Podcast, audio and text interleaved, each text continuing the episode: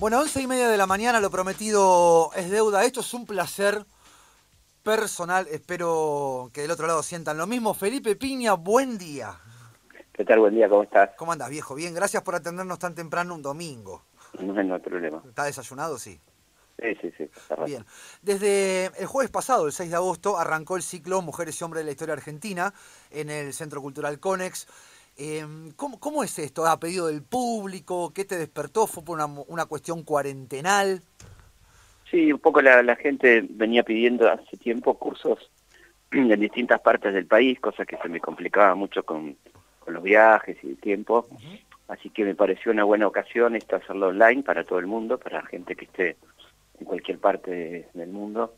Y bueno, hicimos una primera experiencia con historia Argentina siglo XIX y XX, y bueno, hubo muchísima gente, y bueno, en este también que arrancó el jueves y va los jueves de 20 a 22 y después queda guardado porque hay gente que tiene por ahí diferencia horaria porque está en otro país Bien. y queda una semana a disposición la clase, ¿no? Esto, significa, esto significa que eh, si, si, me anoto hoy puedo ver el del jueves 6, por ejemplo. Exactamente, puedes ver el anterior y después el próximo lo puedes ver cuando quieras. ¿Te queda ahí? Sí, perdóname.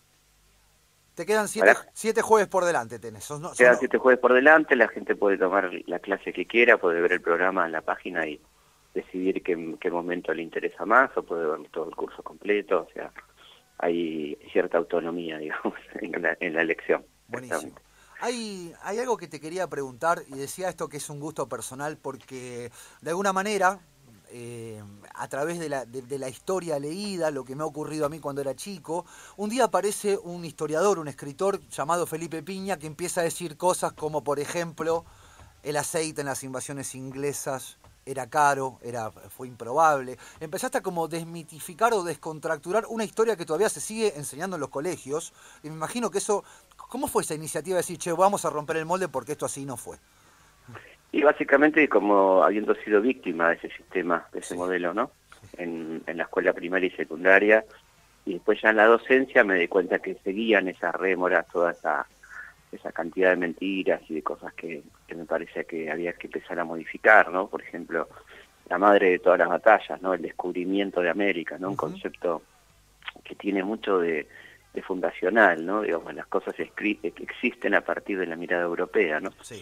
Eh, antes no había Océano Pacífico, antes no había Río de la Plata, ¿no? Digamos, antes no había no había existencia, ¿no? Entonces esa mirada es muy significativa y habla de mucho, ¿no? De, cuánto de nuestra cultura está determinada por la mirada ajena eh, y, llegamos a usarlo con naturalidad. Imagínate qué cosa más absurda que, que un término como descubrimiento de América, ¿no? Claro.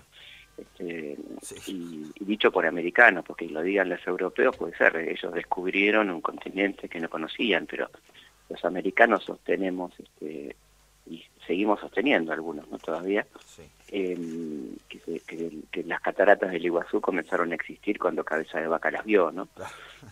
lo cual habla además de la, de la mm, inhumanidad o de la inexistencia de lo previo, ¿no? Toda la gente originaria, los 30 millones de habitantes que tenía América, como mínimo el momento del descubrimiento, del llamado descubrimiento, no tenían entidad humana como para, para darle validez a esos lugares, a esos accidentes geográficos, esas poblaciones, que además fueran todas renominadas, ¿no? Todas, a todas se les cambió el nombre. Así que mm, ahí hay un elemento muy interesante como queda claro de qué hablamos, ¿no? De, de cambiar la mirada histórica. ¿no? Es como dice la canción, ¿no? Si la historia la escriben los que ganan. Eh, y estamos hablando hoy, justo 9 de agosto, Día Internacional de los Pueblos Originarios. Eh, y esto cuando, cuando te lanzaste con esto, que para mí tuvo un impacto tremendo, yo he leído bastante de tus libros, eh, ¿te sentiste como cagado a palos por, por el historiador mismo, por el que escribía la historia? Sí, obviamente hubo reacciones, este, hay reacciones de gente que opera por distintos motivos, ¿no? Una porque le molesta que tiene alguien tenga tanta difusión y ellos no salgan de un mínimo círculo que a la vez eligen, ¿no? Sí. Un círculo mínimo. Eh, en general es gente que critica sin leer, digamos, critica, critica por el título, por la tapa, ¿no? A mí me, han hecho críticas que evidentemente están hablando de otro libro, no del mío, ¿no? O sea, no, se habían tomado el, trabajo, de leer el libro antes de hacer la crítica. Pero nunca trabajé para ellos, digamos, nunca me dediqué a responderles, porque creo que, en definitiva, lo que termina pasando es que uno termina siguiendo su menú, ¿no? Si uno se, se torna en contestar todas las cosas que te dicen o todas las cosas que, plantean desde cierto sector, eh, se va tu vida, ¿no? Se va tu vida en eso, en decir, no, no es así, es de tal manera, y me parece que la gran, la, gran ausencia es la construcción de una historia propia, no la, la respuesta a la historia preexistente, ¿no? que creo que es una enorme pérdida de tiempo, ¿no? por otra parte. Es como responderle a ciertos medios cínicos que tenés en este momento diciendo cualquier cosa y ahí tenés dos alternativas, o comunicás lo que crees que tenés que comunicar o te la pasás respondiendo a lo que dicen ciertos canales, ciertos diarios, ciertas revistas. ¿no? Claro, absolutamente. Yo elijo la, la, primera, ¿no? La construcción propia. No, está muy bien. Un día yo me acuerdo que, bueno, te debe pasar un montonazo, ¿no? Pero un día te cruzo acá por la calle Honduras y venías caminando y te di la mano y te dije muchas gracias, Felipe, y seguimos, ¿viste? Y tenía que ver en relación a esto, porque a mí me gusta muchísimo la historia, por eso decía al principio de la nota que era un gusto personal este, más allá de que lo pegué justo con lo del Conex y con lo que vamos a hablar en un ratito, que es los cuentos de Don Manuel el Legado. Em, ¿Cómo hiciste para, eh, para bancártela en ese momento y decir, che, bueno, porque una cosa es que te diga, no sé, un editor de la revista Gente, la tapa de Felipe Piña, tal cosa, pero cuando aparece un Alperindongui atrás o, o, este tipo de escritores que parecen de alguna manera sólidos, eh, me imagino que no era el Felipe Piña que está consolidado hoy. Digo, en tus primeros libros debe haber habido cierta incomodidad también en tu obra.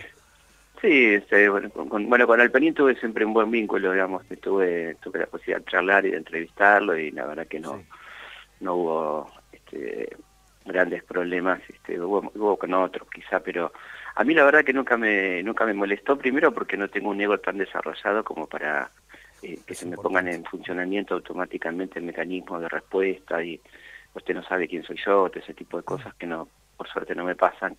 Entonces, escucho todas las críticas, alguna que, por supuesto, alguna puede tener razón, alguna puede ser eh, válida, me puede servir, este, eso está buenísimo. Y las descalificaciones, ese tipo de cosas, la verdad que las paso por alto porque no, no aportan absolutamente nada, ¿no? Pero no, no, no, no me pasó nada, sinceramente. Al contrario, teniendo en cuenta de quién venían las críticas, en algunos casos me, me fortalecía y y me ratificaba de que iba en sentido correcto, ¿no? Y seguiste con eso. Eh, sí, ¿Cómo, cómo? No, ¿sabes que estaba, me estaba acordando, no, te decía, y seguiste en ese sentido, me parece que en esta carrera tan prolífera que tenés, que seguís dando muchísimo material, eh, me acordaba unos ciclos que hacías con Mario, eh, y me acuerdo una vez que estaban en la casa de San Martín en Francia, sí, exactamente. en un momento que incluso fue emocionante para ustedes, se vio es cierta emoción, decir, che puta, acá estuvo San Martín y siempre gran parte de tu obra estuvo relacionada a esta historia argentina del siglo XIX. Eh, ¿Qué te conmueve? Yo paso, yo voy a laburar a las 7.50 todas las madrugadas y paso por donde está Manuel Belgrano y siempre lo saludo, le saco fotos, cada tanto voy a la catedral y hablo con San Martín, los granaderos me miran, pero ¿hay algo, qué es lo que más te conmueve de esa parte histórica nuestra? Y la épica, ¿no? La épica y la, empatía que tenía esta gente, ¿no? La, la, la preocupación por los demás, tan evidente. Y está algo que sintetizó Manuel Belgrano, ¿no? Que, es maravillosa esa frase que después Alberdi la pone en el preámbulo, eh, que es promover el bienestar general, ¿no? La idea de bienestar general que es una una síntesis hermosa, ¿no? ¿Qué, ¿qué más podés creer que el bienestar general, ¿no? Y, creo que esa era la idea, ¿no? Este, cuando él dice que una, la, primera carta que le manda a San Martín, donde no se conocen todavía, donde dice que todo su, toda su tarea está en, en, sacar al pueblo de la ignorancia y de la esclavitud, ¿no? Que toda su, su lucha se, se, podría resumir en esa, en esa frase, ¿no? Sacar al pueblo de la ignorancia y de la esclavitud. Creo que eso es conmovedor y además son vidas de un nivel de coherencia pausante, ¿no? Gente que ha vivido como ha pensado este, toda su vida, con un grado de coherencia, de entrega, de, solidaridad, ¿no es cierto?, de, falta de egoísmo. Otra cosa hermosa que decía Belgrano es que era otro de sus principales objetivos era combatir a los partidarios de sí mismo, ¿no? Me parece extraordinario, ¿no? ¿Cuántos partidarios de sí mismo conocemos, no? Claro. Gente que solamente se preocupa por sí y ni siquiera le importan sus hijos o los, sus allegados, ¿no? Desde el nivel de egoísmo que, que es superior, pero uno lamentablemente va conociendo en la vida a mucha gente así, ¿no? Eso, eso en ese sentido, porque también yo quizás, quizás sea morenista, ¿no? Y, y también hay cierta acefalía en relación a Mariano Moreno, vos lo sacaste en el 2017 también por Planeta, La vida por la patria. ¿Vos sentís que hay falta de reconocimiento en algunos sectores históricos, políticos del territorio nacional? Sí, por supuesto, como a San Martín y como a Belgrano, porque son personas nominalmente homenajeadas, ¿no? Sí. No, no quiere decir nada que haya Avenida San Martín, este, pueblos, eh, monumentos en todas las plazas del país. Eh, digamos, si no se habla de él y no se habla de otros aspectos que no sean solamente el cruce de los Andes, digamos, el homenaje es incompleto. Con, con Belgrano más aún, bueno, y Moreno es, este, evidentemente es una figura de la que no se habla casi nunca en la historia argentina y es uno de los grandes impulsores de la revolución, un teórico impresionante, ¿no? Tipo de unas ideas innovadoras increíbles en todos los aspectos, ¿no? Así que sí, yo creo que hay una enorme injusticia que uno trata de reparar, ¿no? Un poco la tarea que, que yo me he propuesto es hacer un poco de justicia para atrás en el sentido de traerlos, ¿no? En esta cosa tan linda que, que decía Galeano, de, de recordar, ¿no? De volver a pasar por el corazón, ¿no? Que, que, que los tengamos presentes, esa un poco y, la idea. Y hablando de Moreno en, relación a este gesto político en el asesinato de él, que vos en algún momento también lo mencionás, que a la viuda le mandan las pistolas con una cajita cuando él todavía no había muerto, lo matan, lo tiran al mar con una bandera inglesa. Eh, incluso me pasó con Belgrano y me pasó con vos. Esto de Belgrano no fue noticia salvo en un diario eh, secular, ¿no? Satírico. Claro. Diario, diario satírico. Bien.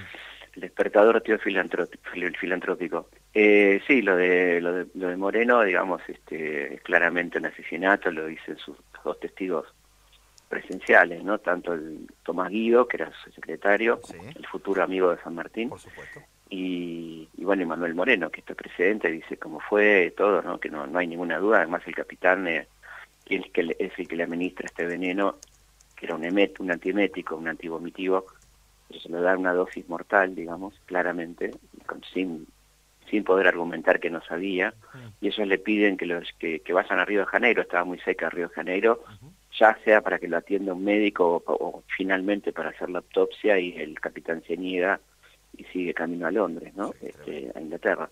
Em, así que, bueno, sí, claramente es un asesinato.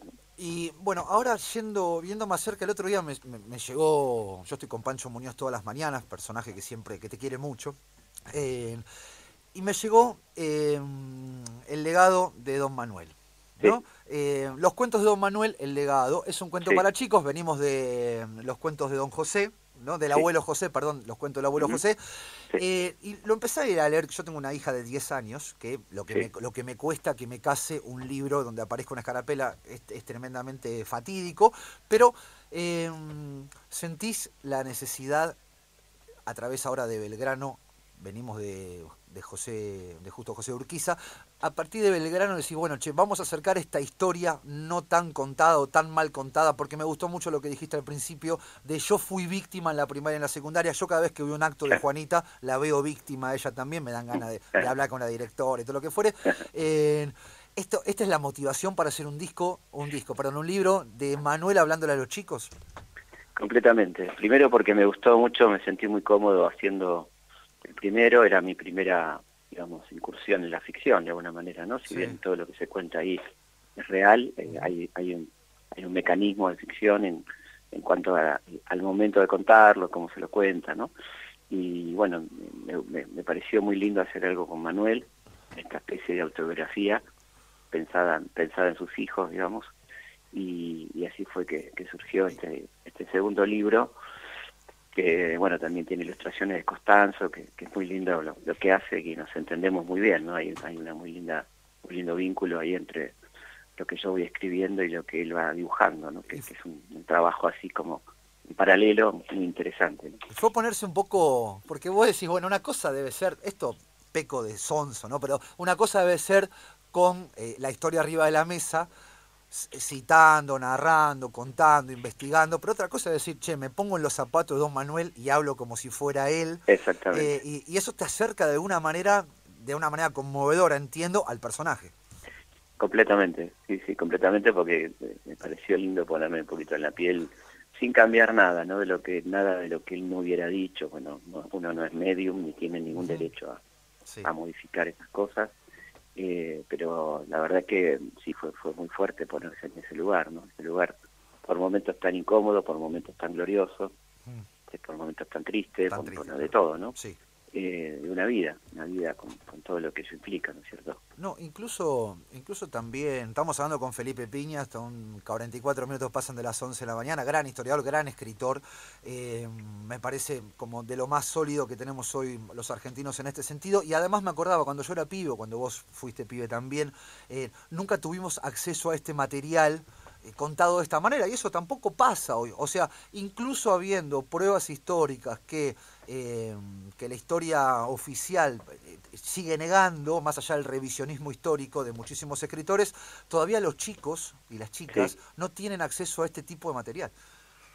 Sí, está, por suerte se está trabajando bastante, por ejemplo, mis historietas, se está trabajando mucho en las escuelas de, muchos niveles y, yo voy bastante a, a hablar este, con con las chicas y con los chicos y la verdad que es un placer, ¿no? La verdad que me encanta este, esa posibilidad. Hay una especie ahí, Felipe, de, de, revancha, entre comillas, decir, che, mirá, estoy yendo a un cole a, rescatar victimarios.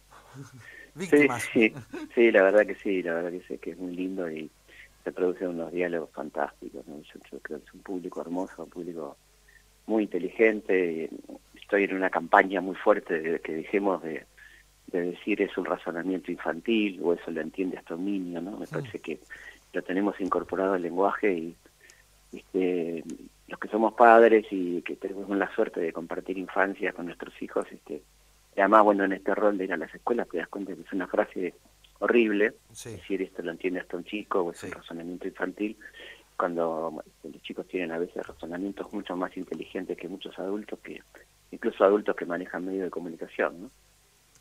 Sí, sí, y además te pasó, porque una cosa desde los chicos y de las chicas, aló, Aló, aló, ¿cómo están? ¿Cómo están? Te pasó, Felipe, esto de con los profes, ¿no? Porque estabas hablando en un aula donde hay un profesor que está enseñando eh, todo lo que no ocurrió o lo que está sujeto a revisión. ¿Cómo, ¿Cómo, es el trato con los profes, con la docencia?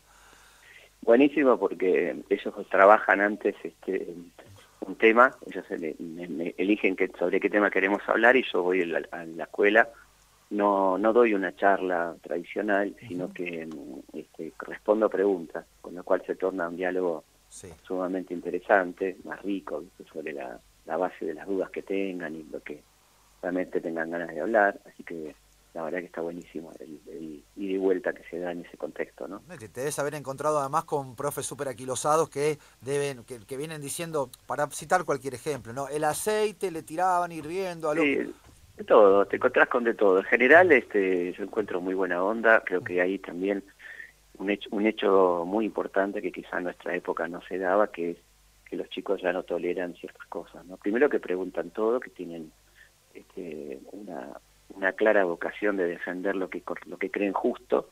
El concepto de justicia está muy fuerte en ellos, me parece. Eh, tienen muy claro el tema de género, que no es un tema para ellos, ya lo viven con total naturalidad. Entonces, yo tengo estos dos libros que son Mujeres Insolentes y les gusta mucho tanto a las chicas como a los chicos, porque ahí hablamos de algo que distinto, ¿no? De, cómo fue tratada la mujer en la historia. y así que la verdad que en general me encuentro muy buena onda y con, muy buen trabajo docente previo que permite que tengamos unas muy lindas este, charlas, ¿no es cierto? ¿Con qué es lo que más, qué es lo que más preguntan de los más chicos? ¿Con qué es lo, qué es lo que más te sorprende? De todo un poco. Le, preguntan mucho sobre la, campaña del desierto, le, llama mucho la atención ese momento. Preguntan mucho sobre sobre Rosas eh, y por supuesto de Gran y San Martín, que son dos personajes que, les interesan muchísimo. ¿no? ¿Qué es lo que ven en los cuadros? Un poco para bajar de la pared y hacerlo real, ¿no? También. Claro, y han escuchado mucho sobre ellos, ¿no? Entonces, bueno, ¿qué, qué es esto? ¿Qué, quiénes son realmente? Eh, ¿De qué estamos hablando cuando hablamos de ellos? ¿no? Así que la verdad que se torna súper interesante. ¿no? Bueno, en principio te agradezco la nota, te agradezco que me hayas atendido ahora por la mañana, un día domingo, eh, entendiendo que estás laburando a morir. ccconex.org, donde pueden adquirir las entradas de Felipe Piña, que va a estar siete jueves más. Arrancó el jueves 6 con su ciclo Una historia política, social y cultural a través de los protagonistas, mujeres y hombres de la historia argentina. El paquete completo, dos lucas y media y 400 mangos la clase suelta, nada más. Estamos de acuerdo, sí. Sí, sí, exactamente. Bueno, Felipe, muchas gracias. Gracias por hacerme llegar el libro a través de la de Editorial Planeta, un libro que me gusta mucho y es un punto de encuentro, más allá de la oralidad que yo pueda tener con, mis hijas, en mi caso, una buena herramienta para acercar la historia real a los más chicos. Me parece importantísimo. Yo te agradezco. Sí. Y una cosa linda que está pasando, que recibo videitos que me encantan, es que los chicos y las chicas se lo leen a sus padres, ¿no? Me llegaron varios de, de, chicos que están en el auto leyéndole a su mamá o su papá el libro, que me parece un hermoso y de vuelta también, ¿no? Los chicos leyendo el libro a sus padres, que, que, parece algo muy bello también. Yo pagaría fortuna para que eso pase, por ejemplo, un domingo a las 2 de la tarde y que Juanita me lea mientras me estoy por dormir la siesta en el sillón, que me mande a dormir. la prueba, hace la prueba, propóneselo. Estoy en eso. Muchas gracias, Felipe. Abrazo enorme. Muy amable, un abrazo. Felipe Piña con nosotros, 12 minutos, eh, 10 minutos faltan para las 12 del mediodía, momento en el que llegará Facundo Lozano. Un poquito, un poquito de indie un poquito. Qué gusto esta nota, qué gusto sabernos que hay todavía eh, ciertos personajes que quieren que se cuenten las cosas como fueron, o al menos como las entendemos hoy día. Estamos en octubre 89.1, pasó Felipe Piña, ccconex.org, podés adquirir tus tickets, mujeres y hombres de la historia argentina. Decía Clemente, un cacho cultura, momento de indios. El Sosa estaba ahí, nominados como pop alternativo, como pop alternativo a los premios Gardel.